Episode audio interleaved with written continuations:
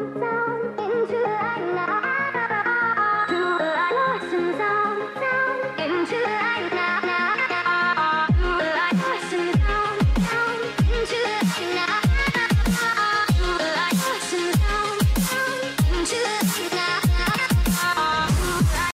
pessoal, bem-vindos a mais um Direito Talks. Hoje a gente está aqui com a Larissa Galimberti, ela que é sócia de Direito e Tecnologia do Pierre Neto Advogados e ela aceitou o nosso convite hoje de vir aqui na nossa sede. Aliás, esse monitor aqui é um presente da Larissa, né? Ela que apoia a ONG ah, já há algum tempo, apoia os nossos bolsistas.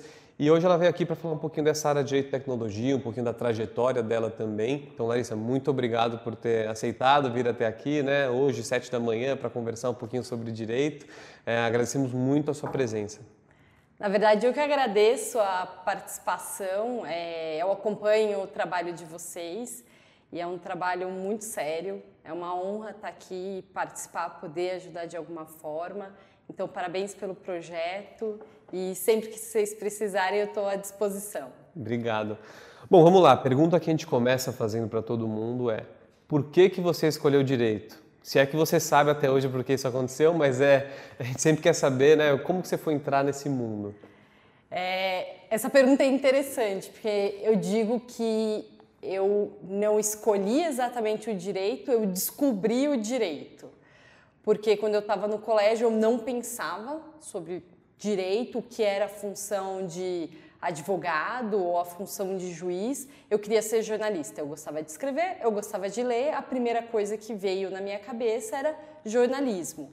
E sempre batalhei e estudei sobre a carreira de jornalismo durante o colégio. Nos últimos meses do último ano do colégio é que eu fui ter contato com o que era o direito. Então, através de amigos próximos, através de pais dos meus amigos, na verdade, e cada um foi me introduzindo um pouco o que era a carreira de advogado, o que era a carreira de um juiz, e eu fiquei completamente na dúvida. Aí era um mês do vestibular, eu não sabia se eu ia prestar direito ou se eu ia prestar jornalismo. É, então eu resolvi prestei os dois. E fui escolhendo em qual faculdade eu prestava direito, em qual faculdade eu prestava jornalismo. E eu falei, eu vou tentar fazer os dois. E aí eu decido o que fazer da vida. É, vou entrar em jornalismo e direito, que todo mundo está falando de direito, que eu sou parecida, minhas características. Aí eu vou mostrar para todo mundo que não, é jornalismo que eu gosto. Eu entrei nas duas faculdades, eu fiz uma de manhã e uma à noite, foi bastante puxado. É, eu só consegui fazer isso durante seis meses, porque depois eu queria é, trabalhar também, então não foi muito fácil.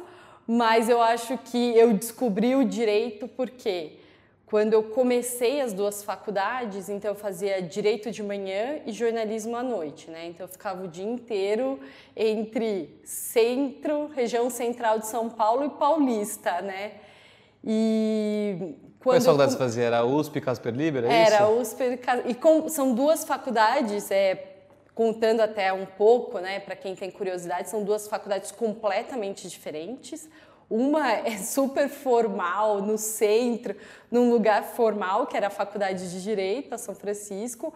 A outra era super informal, os professores informais, sim, né, sim. os professores jornalistas.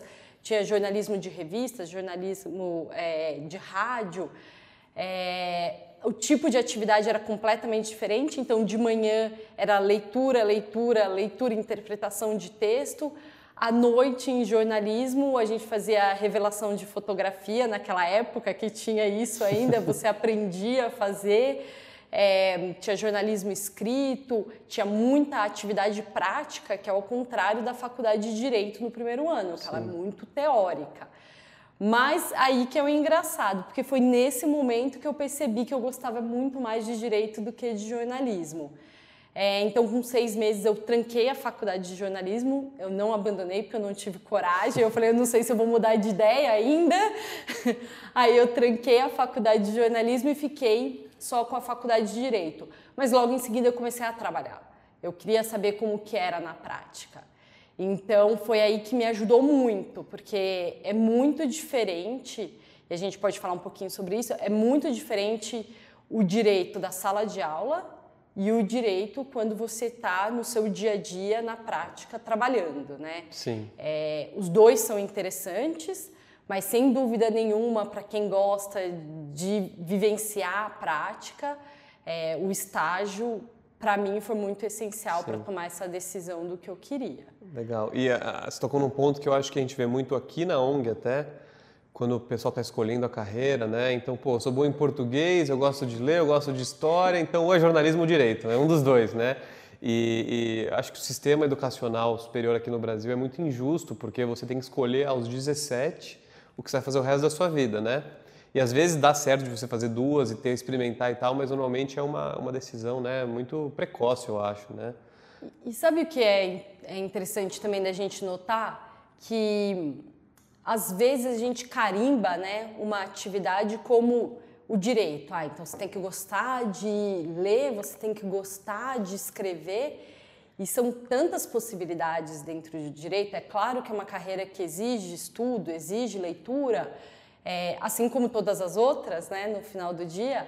Mas quando você olha para as áreas do direito, tem áreas muito empreendedoras, né? Se a gente for falar de empreendedorismo com direito, ninguém acredita. Todo mundo tem uma visão é, é muito mais da escrita na Sim. parte do direito.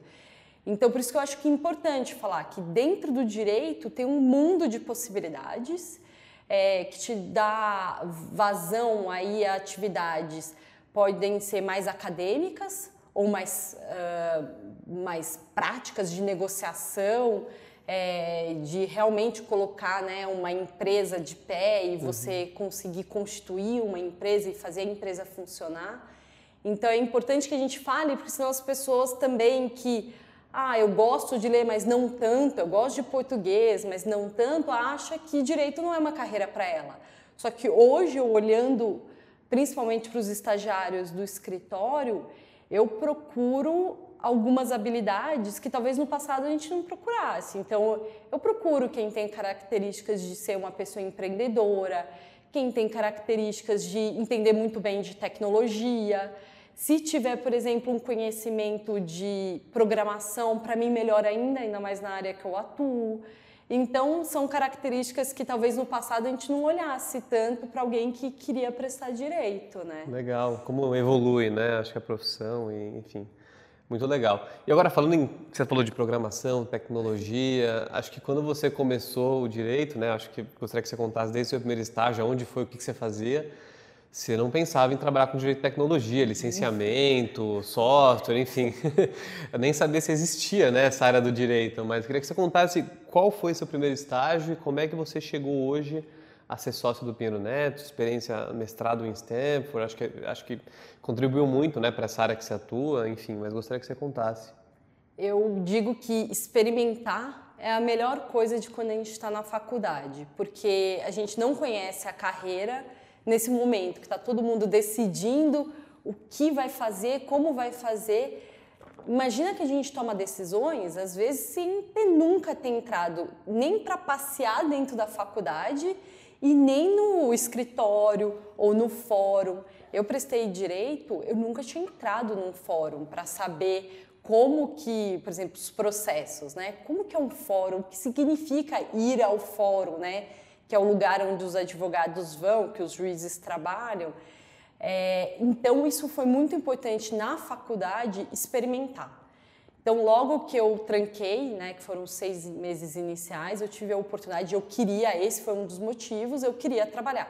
Eu queria trabalhar, eu queria ver o que era o dia a dia. Então, meu primeiro estágio eu escolhi no departamento jurídico do 11 de agosto, que é a entidade da faculdade, que atende a população que não tem condições de pagar por um, um advogado, né?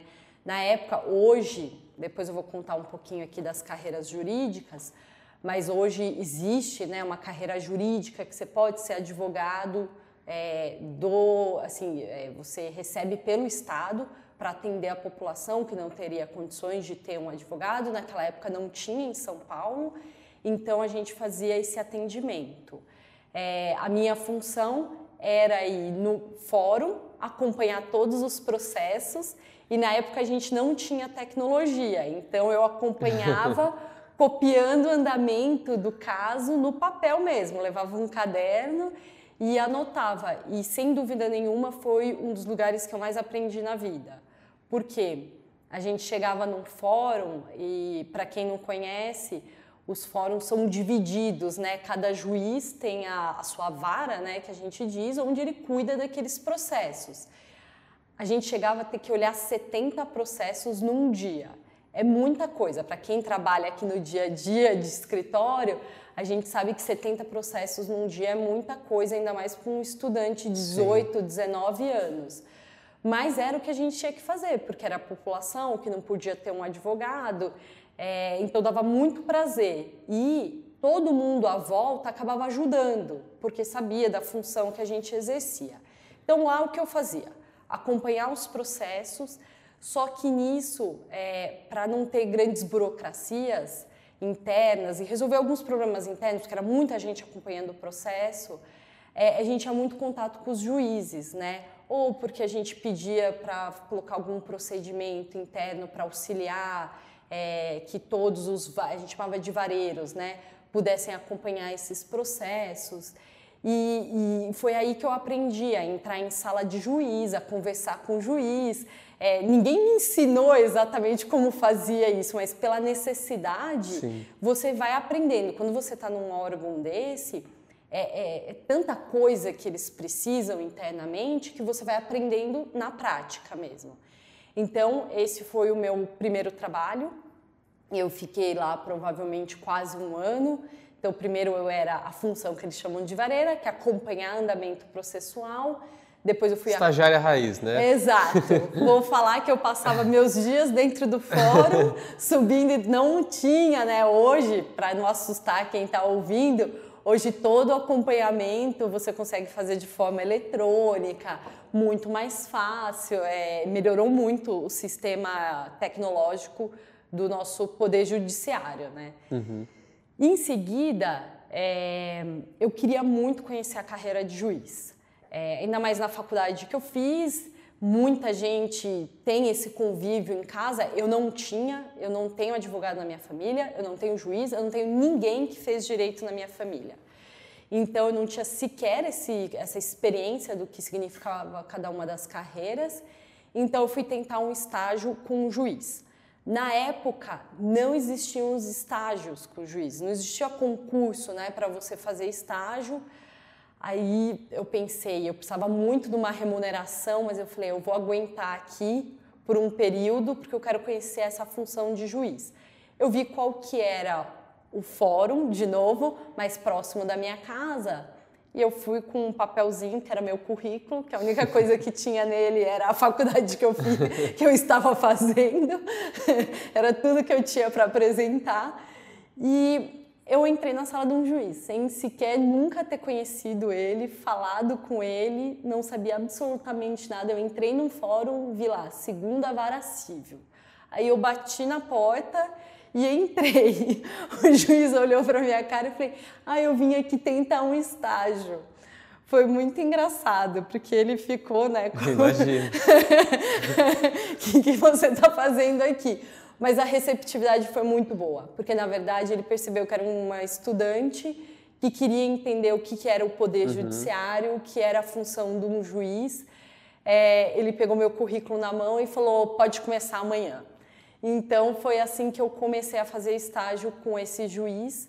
É, até hoje a gente tem um ótimo contato. Hoje ele está no tribunal e eu ficava numa mesinha perto da mesa dele, onde eu via todas as audiências eu acompanhava todos os casos, eu lia os processos, fazia resumo dos processos. Então, é, foi um momento que, se no primeiro momento eu aprendi na prática como funcionava uhum. o fórum, onde você ia dentro do fórum, no segundo eu me aprofundei como que você cuida de um processo. Uhum. E eu fiquei mais ou menos um ano com esse juiz. E aí eu por isso que eu falei que é experimentação. Aí em seguida eu falei, eu quero conhecer como é a vida num escritório, a função do advogado. É, mas a função do advogado eu achei que não fosse me atrair. Eu achei que a, o juiz fosse a função, né, a magistratura Sim. mais interessante para mim. Mas eu falei, eu preciso experimentar. Se eu não experimentar, eu não vou saber. É, e também, é, quando você faz estágio, tem estágios remunerados e não remunerados. Estágio em escritório é um estágio remunerado, te dá muita experiência, eu sabia disso, é muito trabalho, mas muita experiência. E de novo, quando eu fui. E não tinha lei do estágio, né? Não tinha lei do estágio naquela época. Então era isso mesmo, você trabalhava até perder de vista. E aí eu olhei os escritórios, eu estudava no centro, o Pinheiro Neto Advogados era no centro, uhum. alguns quarteirões. Fui eu de novo com meu currículo para o Pinheiro Neto. É, passei no, no processo seletivo dos estagiários e aí você pode escolher, né, escolher, né? Você falar o que você mais gosta. Eu já estava no terceiro ano de faculdade, uhum. é, eu já tinha uma ideia das matérias. Então eu falei, olha, eu acho que eu gosto mesmo de processo, né? Do fórum, ir lá, é, defender um, alguém, né? Uma empresa, defender uma causa. Acho que eu gosto disso. Uhum. É, eu lembro que na época eu disse, me atrai muito o direito do consumidor. Daí eles, ah, tá bom. Aí eles me colocaram num grupo que chamava Direito de Propriedade Intelectual. Eu nunca tinha tido isso na faculdade. E eu tive, durante minha faculdade inteira, naquela época, eu tive uma aula sobre uhum. essa matéria. Então eu não fazia a menor ideia de onde eu estava indo, o que eu ia estudar. E eu lembro que a primeira conversa foi: Você conhece o direito de marcas, patentes, invenções? Eu falei: Não, nunca ouvi nem falar sobre isso. Então, eu acho que isso que é interessante para mostrar para quem está ouvindo, está pensando na decisão de carreira, é que quando a gente está prestando, a gente sabe muito pouco sobre as profissões. A gente sabe muito pouco sobre as alternativas que a gente tem dentro de uma profissão. Às vezes tem uma pessoa que ela adora essa parte de tecnologia, mas ela gosta também da parte de contratos. Uhum. Então, existe um lugar onde você consegue combinar né, essas duas características. Ou vamos supor, você gosta da ideia de administração, mas você gosta também da ideia dos documentos jurídicos para isso. Então, tem um lugar em escritório para você fazer isso. E foi o que eu descobri na hora que eu entrei no escritório de advocacia. Eu entrei nessa área que eu não sabia, não conhecia e eu simplesmente me apaixonei. Foi exatamente isso. O começo do estágio não é fácil. Para quem faz estágio, sabe que você tem que aprender os sistemas, você tem que aprender como que funciona toda a parte interna né, de Sim. funcionamento do, do próprio escritório, os departamentos a matéria, porque você não vai ter visto na faculdade, e a maioria das matérias que eu tenho até hoje, que o que eu mais trabalho hoje, você vê muito pouco na faculdade. Aí algumas pessoas, ah, então a faculdade não vale? De jeito nenhum, a faculdade vale muito. Ela te dá toda a base para isso. Sim. Mas não pensem que são só aquelas matérias que você tem na faculdade, ainda mais primeiro e segundo anos de direito, que é muito teórico. Muito Se vocês teórico. imaginarem que isso é o resto da sua vida, você vai desanimar, né? E não é. Então foi aí que eu aprendi o que era direito da propriedade intelectual. Então o que a gente cuidava era é, eram casos envolvendo marca. Então o que, que é marca, né? Marca é, vamos citar aqui a marca da Coca-Cola. Então a marca da Apple é alguém usar indevidamente o nome do outro. A gente trabalhava muito com esse tipo de processo. Sim. Só que junto com essa área, o que aconteceu foi uma evolução da tecnologia no país. Conforme a tecnologia foi evoluindo e vieram as primeiras empresas de rede social, então a gente trabalhou lá no escritório com o primeiro caso que envolvia uma discussão de postagem de fotografia numa rede social. É, então, para a gente ver que eu vivia essa evolução. Eu nunca imaginei, quando eu entrei na faculdade, que eu ia trabalhar com plataformas de tecnologia, com rede social, com conteúdo de rede social. Uhum. E esses casos começaram a entrar, a tecnologia começou a evoluir. E aí mudou completamente o cenário. Daquilo que eu fazia, que era uma questão muito voltada para a proteção de marcas das empresas, proteção das invenções, é, dentro das empresas, das tecnologias desenvolvidas, é, a gente caminhou para um direito da tecnologia, sim, sim. que é exatamente o que eu faço hoje. que provavelmente são poucas faculdades que têm essa matéria como uma cadeira oficial. É, se tem a matéria, normalmente é uma matéria optativa. Sim. Né? Eu não tive vezes, na minha faculdade também, nem perto disso, aliás. Nada, né? Nada. Agora, isso que é interessante, porque se você não abre, assim, se eu entrasse lá naquele grupo e falasse, não, eu nunca ouvi falar isso, não quero nem tentar, hoje eu não estaria onde eu estou. Sim. Então, cada matéria que vinha nova, cada evolução da tecnologia que vinha nova, a gente se propunha a trabalhar naquilo aí, uhum. estudar uhum. aquilo, analisar do ponto de vista jurídico. Tanto que eu falo que envolve muita criatividade na função jurídica. Porque vamos falar, por exemplo, aqui do caso do Uber, se a gente uhum. pensar do ponto de vista jurídico.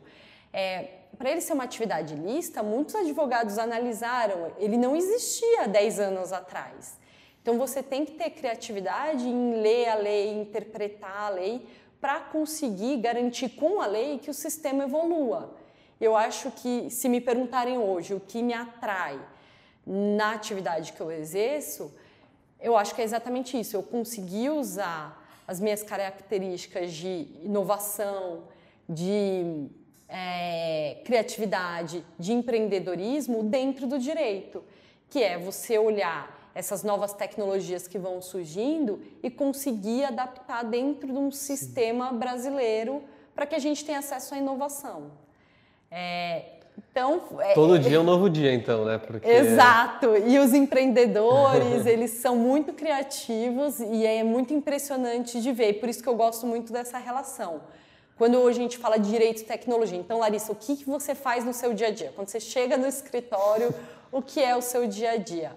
Hoje eu trabalho é, estruturando as plataformas de tecnologia, podem ser plataformas é, de vídeo, plataforma de rede social, podem ser plataformas só de software, né? Uhum. Quando você baixa um aplicativo no celular, tem software envolvido, podem ser aplicativos, podem ser é, produtos do sistema financeiro. Hoje a gente não tem todo esse essa gama de produtos financeiros através de aplicativos. Fintech, tudo surgindo. Exatamente. É fintech, edutech, agrotech, todas essas techs hoje nada mais são do que plataformas de tecnologia que saíram de um sistema tradicional para ir para um sistema uh, colocando naquela atividade tradicional sim, hoje tecnologia. Sim. Então, é analisar contratos, analisar a estrutura para ver se aquela estrutura está de acordo com as regras brasileiras, é, analisar eventuais conflitos que podem surgir, é, fazer uh, medidas para reduzir esse tipo de conflito. Então, você vai colocar um produto, né? Quem pode se sentir incomodado? Como minimizar né, esse conflito? É, e no dia a dia do produto, quais são os conflitos com os consumidores, com os usuários que você consegue minimizar? Então, colocar uma plataforma ali, é, vamos supor, uma, uma plataforma de e-commerce, né, que você compra os Sim. produtos online. É, se tiver algum conflito com o usuário, com o consumidor, é muito ruim para a plataforma. Então vem a criação. Então vamos criar um ambiente onde eu soluciono esse conflito antes de levar para uma ação judicial. Uhum. É, então, tudo isso é meu dia a dia. Além disso, eu trabalho com proteção de dados pessoais. E aí, contando de novo, porque a gente sempre tem que estar preparado para o novo. Essa é uma lei que foi publicada em 2018. Sim. Ela não existia antes no Brasil. Então, se você não tiver aberto dentro do direito, essas inovações, a constante estudo, é, talvez você perca oportunidades, né? Então, hoje eu trabalho com tecnologia proteção de dados nada mais é do que quando a gente vai lá na rede social e coloca né, no, uhum. nos formulários todos os nossos dados, como que essas empresas protegem os nossos dados, quais são as obrigações que elas têm que ter, quais são os direitos das pessoas em relação aos dados, né, que é o nome, o CPF, o RG, o e-mail, tudo que você dá para uma empresa para ela conseguir prestar o serviço. É, então eu falo que eu estou em constante estudo, porque essa lei entrou passou a valer em 2018, é, no meio da pandemia, e não, ela foi publicada, né? Ela passou a valer em 2020. Ela foi publicada uhum. em 2018, passou a valer em 2020, e a gente teve que continuar a estudar, interpretar e fazer grupo de estudos e participar de associações para isso, mas o que eu posso dizer é que todo dia eu chego no escritório e eu faço alguma coisa diferente. Nunca é igual um dia ao outro. É, e, isso graças à tecnologia. Na sim, verdade, sim. graças aos engenheiros também, aos empreendedores que estão por trás dessa máquina que, que funciona demais, dessa forma. Demais. Pô, muito legal saber então dessa constante mudança aí. Eu acho que, principalmente a galera mais nova, né, ansiosa, não gosta de rotina, deve se interessar bastante, né, por essa área que todo dia é um negócio novo, que você tem que descobrir, tem que ir atrás. É bem legal. E nessa linha, né, eu sei que você estudou fora, né, foi estudar em Stanford, quando você fala de tecnologia e direito também, acho que é um, um lugar ali de, de vanguarda, que, enfim, tem bastante coisa nova. Como é que foi sua decisão de estudar fora? Era algo que você sempre quis fazer ou foi amadurecer na sua cabeça com base na sua profissão e na sua atuação? Quando você está em direito, você sente essa necessidade de estar tá em atualização. Eu uhum. falo, é mais do que só academia, não que a academia seja pouco, é muito, né? O estudo acadêmico é muito, mas é atualização mesmo. Então, quando eu olhava para o meu mercado, que todo dia tem alguma coisa nova, todo dia tem uma invenção, tem alguma coisa de software, tem uma rede social nova, é, eu falei, eu preciso estar em constante aprimoramento. Então, é, a primeira coisa que fui fazer foi um mestrado no Brasil mesmo. Muitas pessoas me perguntam por que um mestrado se eu não ia seguir uma carreira que a gente chama acadêmica, né? Que é de ser pesquisadora, que é ou de ser professora ah, É, porque para dar aula em graduação você precisa do é, mestrado, né? Exatamente. Então, por que que eu queria? Na verdade, eu queria por dois motivos. O primeiro era aprofundamento mesmo. Eu queria ter maior aprofundamento no direito eu achei que mais do que uma pós-graduação, o mestrado fosse me obrigar a isso. Uhum. Porque o mestrado, no final do curso, né, eram três anos, e no final você precisa apresentar uma tese. E para quem já passou por isso, sabe que não é brincadeira escrever essa tese, é muita dedicação, e eu digo que é aquela frase mesmo, é 99% transpiração. e eu queria esse desafio. É, mas além disso, a gente nunca sabe do nosso futuro. Então eu queria deixar uma porta para se um dia eu quisesse dar aula, se um dia eu quisesse ter uma outra Sim. função junto com a de advogado, eu já tinha garantido ali. É, então eu fiz mestrado, fiz em faculdade pública, então eu estudei muito para passar nesse mestrado, tem prova.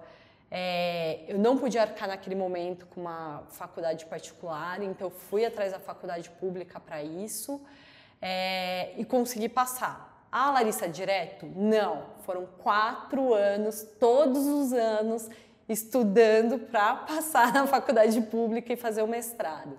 Você tem que fazer prova, tem prova de língua e depois você ainda tem que ser selecionado pelo professor. Mas é isso, na hora que se você quer alguma coisa, acho que vale a pena batalhar. Exato. É, você não, quando eu comecei a prestar mestrado, eu não sabia como funcionava, como funcionava a escolha do professor. Então, esses quatro anos para mim foram anos de muito amadurecimento também, uhum. para eu entender como funcionava a academia, né? essa parte dentro da faculdade. Depois que eu terminei o mestrado, eu estava muito já em desenvolvimento, a parte de tecnologia, no mundo. Mas quando você olhava para o Brasil, não era o que é hoje, né? A gente não tinha as fintechs, Sim. nós não tínhamos as startups, as empresas de tecnologia, de rede social estavam começando no Brasil. Então eu falei, bom, meu próximo passo é olhar isso fora do Brasil, porque é lá onde tudo está começando em termos de tecnologia. Mas, de novo, eu precisava me aparelhar financeiramente para isso.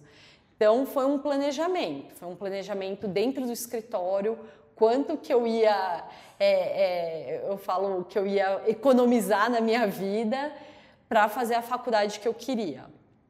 E a faculdade que eu queria era mesmo Stanford é, todas as opções. Eu posso garantir que eu olhei só para o mercado dos Estados Unidos. Tem uhum. ótimas faculdades em todos os países, né? Todos sim, mesmo. Sim. É, mas eu queria lá por conta da tecnologia. E qualquer uma das faculdades teriam cursos muito bons. Então isso realmente era indiferente. Mas essa faculdade é onde a tecnologia, onde o Google nasceu, né? Então era aquela que brilhava os olhos. E daí, de novo, né, preparar seu currículo é, para que você tenha assim, conteúdo para apresentar para a faculdade. Então, nesse período de preparação, eu escrevi muito artigo. Uhum. É, eu, eu fiz muito trabalho em associações, em eventos, tudo que eu podia e que ia contribuir para o currículo, eu me enfiava para fazer. Depois eu tinha que me, me, ver como eu ia lidar com o tempo, né? O escritório foi muito importante para mim nesse momento. É, por quê? Porque o escritório te apresenta oportunidades, né? Então ele me apresentou as oportunidades. Se você quisesse fazer uma faculdade, e aí sendo justa, um mestrado numa faculdade particular, o escritório financiaria uhum. uma parte desse seu mestrado, da pós-graduação. É que eu não queria realmente pagar absolutamente Sim. nada para fazer o mestrado. Ele te apresenta essas faculdades. É, eu acho que até dentro das faculdades brasileiras já tem né, apresentações das faculdades uhum. internacionais mostrando que cursos que você pode fazer, o que você pode fazer, porque são, são vários cursos disponíveis. É, então foi muito importante o escritório nisso, né? Carta de recomendação, me apresentar as faculdades que existiam. Se você me perguntar, Larissa, você sabia desse mundo no seu terceiro colegial? Claro que não. Eu nem imaginava nada disso. Eu imaginava um dia morar fora. Eu acho que é aquele sonho, né? Quero conhecer uma vida diferente sim, dessa. Sim. Mas nada muito concreto. E quando eu vi essa faculdade, vi a história da faculdade, por isso que quando as pessoas estiverem na faculdade, é importante que elas pesquisem o que tem, né? O que mais eu posso fazer, o que de diferente eu posso fazer. E foi aí que eu falei, não, é essa faculdade. Mas eu prestei várias é, e eu iria para qualquer uma delas. Todas eram excelentes. É, e é um processo muito, você acabou de falar, é demorado, requer muito planejamento. Eu fui, o dólar estava 3,50. Imagina hoje que o dólar está 5,50. Deve ser muito, muito mais planejamento, difícil. muito difícil. É, tem várias bolsas né, também, então quanto mais você se prepare, mais você se expõe a atividades acadêmicas que mostrem seu potencial, mais chance de entrar na faculdade boa e também de algumas bolsas. Né? Então, acho que para quem está pensando em fazer, preparação é tudo, né? Não é só fazer um, um personal statement ali, jogar e aplicar e não, tem que se preparar bastante. Eu acho que esse é o ponto, porque ou a pessoa antes de tentar, ela já desiste falando, olha o custo dessa sim, faculdade, de sim. jeito nenhum, não vou nem tentar. Ou ela não pensa em se planejar, que isso pode ser um planejamento de 10 anos. Na minha sim. carreira, eu fui, comparativamente às pessoas do escritório, eu fui mais velha. Eu fui com 10 anos de formada, 10 para 11 anos de formada. É, mas se você se planejar, você olhar hoje, a oportunidade de bolsa é muito maior do que tinha. Eu sei por conta dos advogados do escritório que tão, continuam indo, né? O escritório mais ou menos são 14 pessoas por ano indo é, para o exterior para estudar. E hoje eu percebo, eles ganham, eles ganham bolsas integrais, bolsas de 50%, de 70%. Então tem tanta oportunidade. Sim. Se você olhar para a Europa, também tem bolsas no Brasil que você pode, programas no Brasil de executivos né, e executivas uhum. Que eles a, apoiam né, e dão bolsas para quem quer estudar fora. Então, é, não desista antes de tentar, antes de olhar é, as oportunidades que você tem fora do Brasil, mesmo que isso você queira voltar para o Brasil para trabalhar. Até é bom que você queira voltar para trazer todo esse conhecimento para o Brasil. É, ter essa experiência fora, para quem pensa em morar fora, ela é um divisor de águas, pelo menos para uma atividade como a minha, né? Uhum. Porque é, a gente vai para estudar, a gente vai para aprender uma matéria nova, mas você aprende é muito da vida, né? Quando você chega numa, você chega num novo país, é, no meu caso eu nunca tinha morado fora, era a primeira vez, então eu cheguei num novo país é, com uma nova estrutura de faculdade que eu não Sim. estava acostumada, a forma de estudar bem mais pesada do que no Brasil, não, vamos eu não sei, dizer. Eu não sei se você tinha isso também, mas quando eu fui tinha os famosos cold calls, né? Que é. você, você, lá, não é que você chega e o professor lê o livro em voz alta ou explica a matéria. Você tem que chegar com a matéria estudada e o professor vai pegar lá a lista de chamada e falar: Larissa, explica o que é não sei o quê. Você tem que explicar em inglês. E detalhe, em Stanford, pelo menos, as aulas são com os estudantes de direito americanos, não é que você tem uma turma especial. Então, eu acho que esse é o grande desafio, né? Você tá, te jogam ali no, num ambiente que não é, que você não está familiarizado, né? E, e, e junto com é, nativos, né, da língua inglesa americanos. E você não, por mais que você aprenda a falar inglês, não é nativo, é um pouco diferente, né? O, essa experiência acadêmica. E eu acho que é esse o desafio, né? Então, se me perguntarem o que o, o, o mestrado fora, né, que chama, para contar para todo mundo como chama, né, chama LLM, o que, que esse mestrado fora traz para você? Eu acho que é o aumento da sua capacidade de enfrentar desafios. De se virar. De se virar. Porque é exatamente isso. O jeito de ensino americano ele é muito diferente do brasileiro. Uhum. É, um, é um sistema muito bom, não tem dúvidas disso. Então você vai aprender conforme você vai tendo as aulas. Então é um baita de um desafio você entender a estrutura, como que se estuda, como que é essa participação ativa do aluno, mas uma vez que você se propõe a isso, você começa até a ganhar uma certa força, né? Porque uhum. você fala, caramba, eu consigo estar num ambiente que não é o meu ambiente que eu estudei a minha vida inteira, é, junto com alunos americanos que estão acostumados com isso, então aquilo é o dia a dia deles, Sim, né? Há tempos, né? Porque eles fizeram uma faculdade antes de ir para a faculdade de Direito, então eles já estão nesse ambiente já no mínimo quatro anos, né? É, isso é interessante contar, porque para os americanos eles fazem um curso é, que eles escolhem, né? Sim. Antes de fazer a faculdade de Direito. Então são pessoas mais maduras, né? Eles já têm provavelmente ali seus 28 uhum. anos. É, preparadas, eles mais ou menos já fizeram uma faculdade antes é, então é desafiador, mas ao mesmo tempo vai te dando força, né? Para mostrar que, nossa, é possível, é possível assistir essa aula, é possível fazer prova igual os americanos em inglês. E assim, passar. E passar. é possível apresentar um trabalho na frente dos americanos, eu fazer uma apresentação. Só que você tem que colocar suas metas ali, né? Então a minha meta era assim: de vez em quando eu vou me obrigar a levantar a mão e fazer uma pergunta. Eu levantava a mão e depois eu pensava na pergunta, porque era minha obrigação era fazer para eu não ter mais vergonha, sim, sabe, sim, de me expor sim. na frente dos professores ou numa palestra. Mas uma coisa importante para falar é, se for fazer esses cursos, tanto no Brasil quanto fora uhum. do Brasil, eu percebi que você pode fazer uma faculdade de direito, você pode fazer um mestrado de direito, mas você pode fazer matérias em outras faculdades. É, na minha época era menos divulgado isso no Brasil. É, só que hoje, por exemplo, eu tive estagiários que, mesmo na faculdade de Direito, eles pegaram matérias diferentes em outras faculdades. Em faculdade, por exemplo, de engenharia.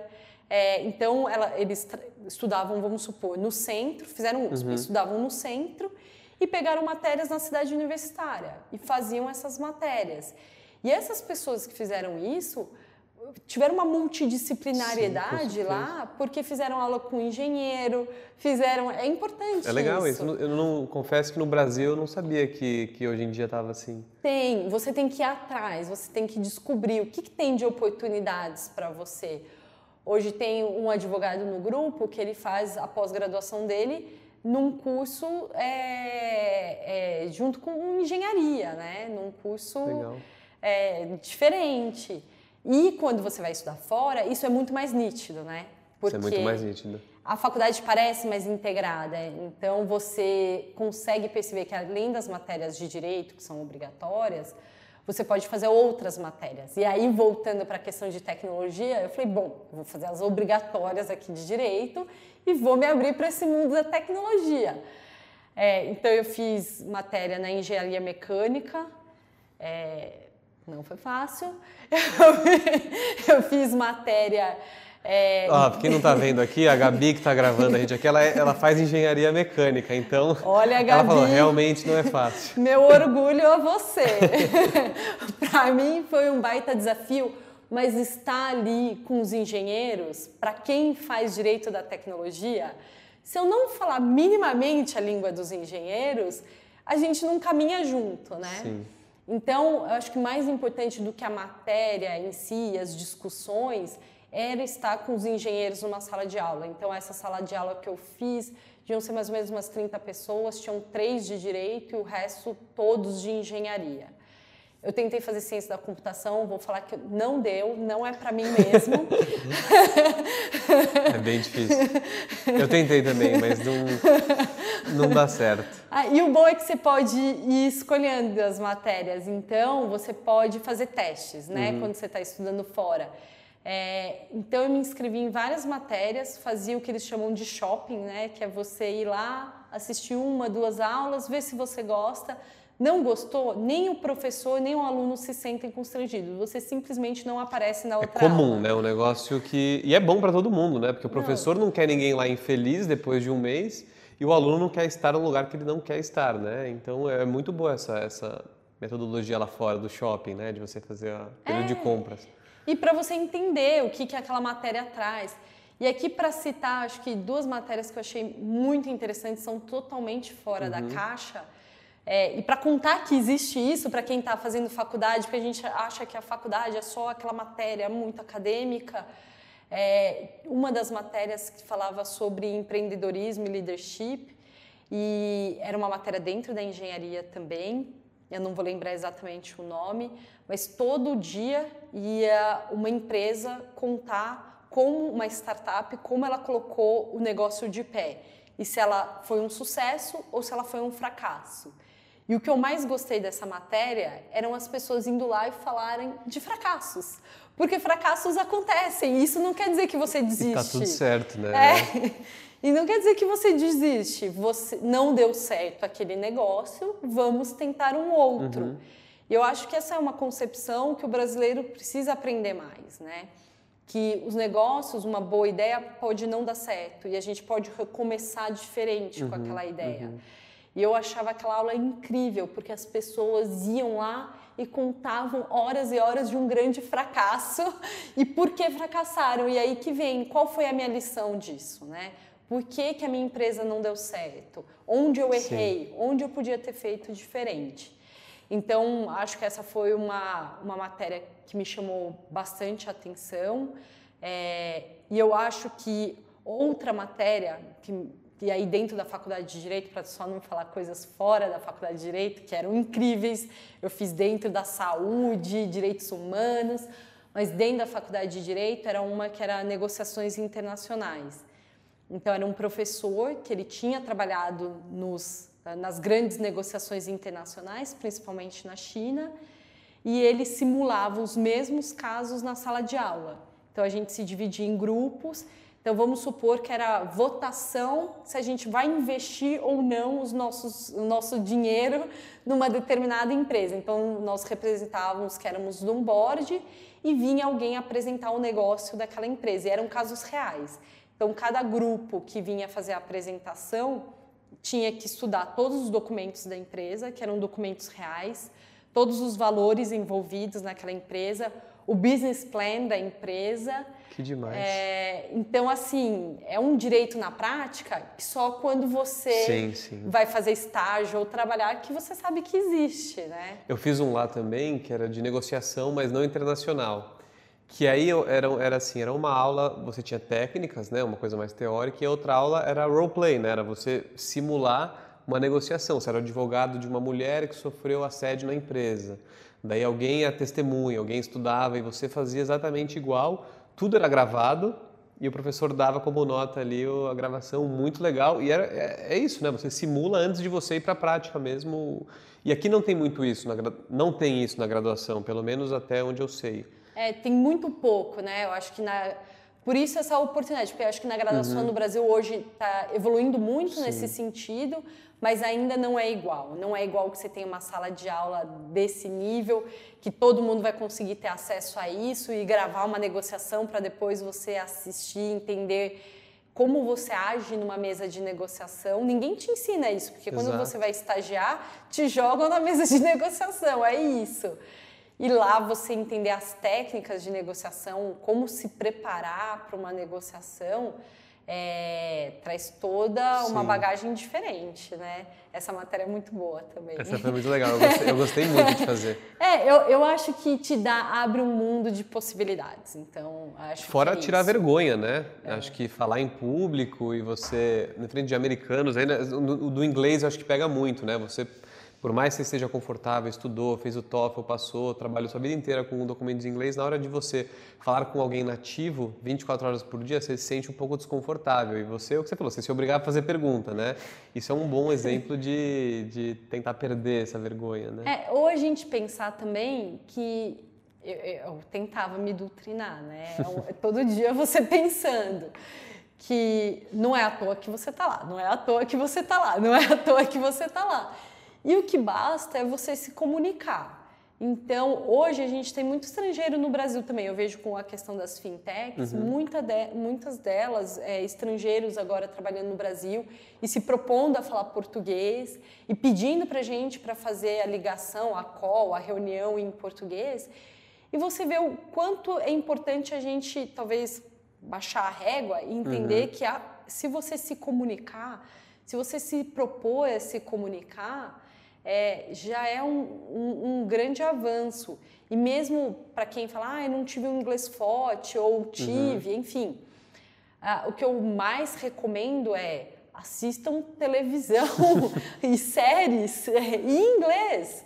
Era isso que eu fazia lá, assim. Eu falei, não tem legenda mais na minha vida, assim. Então, fiquem assistindo, porque a gente acha que não, mas uma hora, eu não sei como funciona porque eu não sou de línguas, mas uma hora o seu cérebro ele muda uma chave. Uhum. E ele começa a entender aquela língua, de tanto você escutar. Então hoje tem YouTube, hoje tem tanto material disponível sim, em inglês. Sim. Então eu falo que se eu tivesse que voltar atrás, talvez 20 anos da minha vida, eu teria escutado mais coisas em inglês enquanto eu fazia outras atividades, assim. Legal. É, mas eu acho que é, é, essa é a conclusão e daí eu volto. Eu fiz um ano de estágio depois que eu terminei a faculdade num escritório que trabalhava só com empresas de tecnologia. Legal. E lá ali... na Califórnia ou foi para Nova York? Não, foi na Califórnia que mesmo. Legal. Então eu fiquei morando lá onde eles chamam de Vale do Silício, onde estão todas as empresas de tecnologia esse escritório atendia tanto as big techs, que a gente Sim. chama, que é o Facebook, é, eu estava lá na época da compra do WhatsApp, né, pelo, pelo Facebook, é, essas grandes empresas, quanto startups. Então, eles Sim. tinham um programa enorme de startups. Foi lá onde eu tive o meu primeiro contato, como é trabalhar com startup, colocar um produto de pé quando a empresa tem três funcionários, uhum. quatro funcionários. Então, você, como advogado, tem que botar a mão na massa mesmo, fazer parte do negócio. E como é gratificante quando o negócio dá muito certo, né? uhum. né?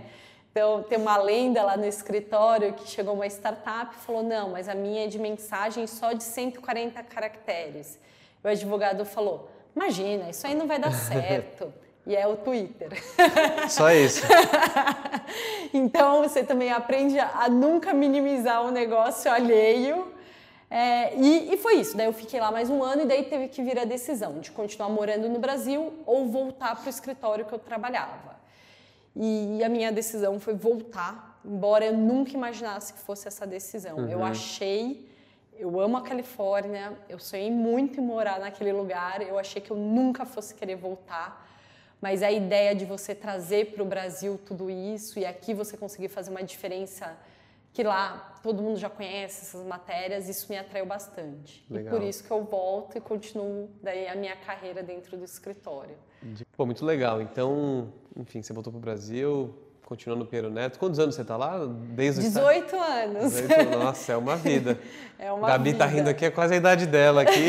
Não ri, Gabi. 18 anos lá, trabalhando desde... E eu acho que é legal contar isso. Então, eu comecei estagiária. Uhum. Comecei no terceiro ano de faculdade e fiquei minha vida inteira. Que legal. E falando, então, eh, para estagiários, agora quem está no início de carreira, ou talvez quem quer fazer uma transição tal... O que você daria de dica para ele? Assim, eu sei que ao longo do nosso papo você já falou de um monte de coisa, que você, puta, eu fiz isso, deu certo, teria feito mais isso, mas algo que seja um, uma coisa meio coringa, assim, para todo mundo, acho que de se preparar, o que você acha importante, assim, passar adiante?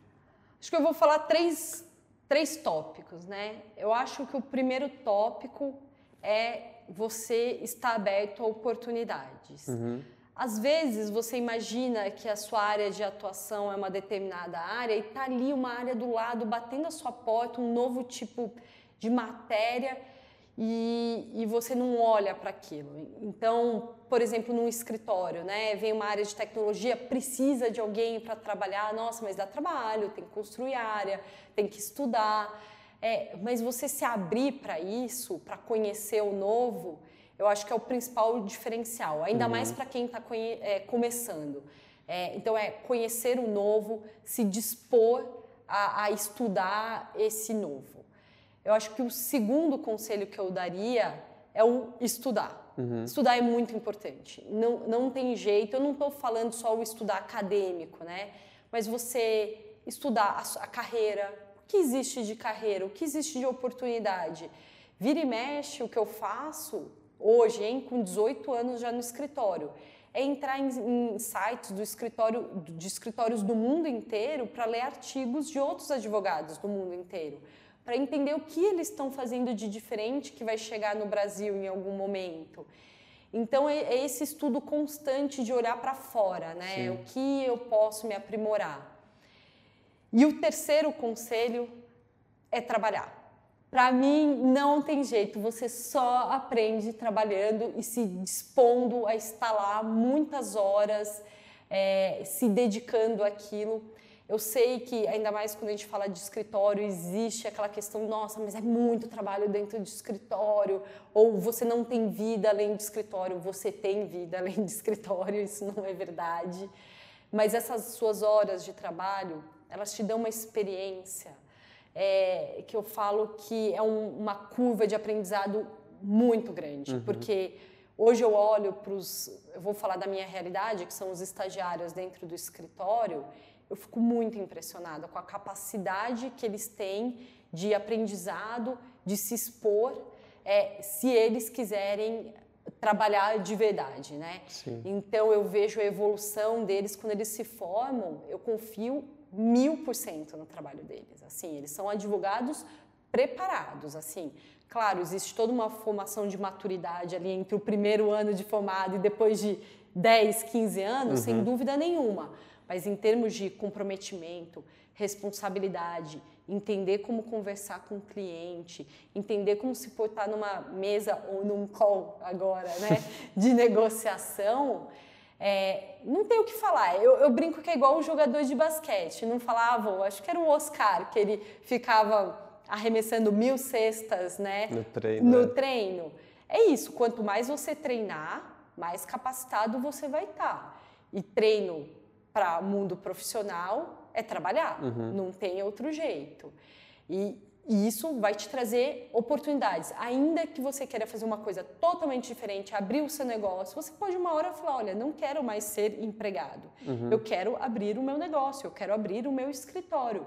Vai ter valido muito toda essa experiência que você teve dentro pode ser dentro do poder judiciário, uhum. pode ser dentro de qualquer instituição governamental, pode ser dentro de instituições privadas, né? Eu acho que esses são meus três conselhos, assim, se eu tivesse que falar para Larissa com 18 anos o que ela deveria se preocupar. Mas eu imagino que tem um monte de outros, né? e outras visões. Não, muito legal. É, bom, chegou ao final do nosso papo aqui. Quero agradecer muito a sua presença, todo mundo que assistiu a gente também, ouviu, né? É, Larissa, quando quiser voltar, as portas estão abertas. Muito obrigado de novo, espero que você tenha gostado do bate-papo e quem esteja ouvindo também gostou, do gostado do nosso bate-papo hoje. Não, eu que agradeço. Para quem ainda está prestando vestibular, eu desejo toda a sorte do mundo.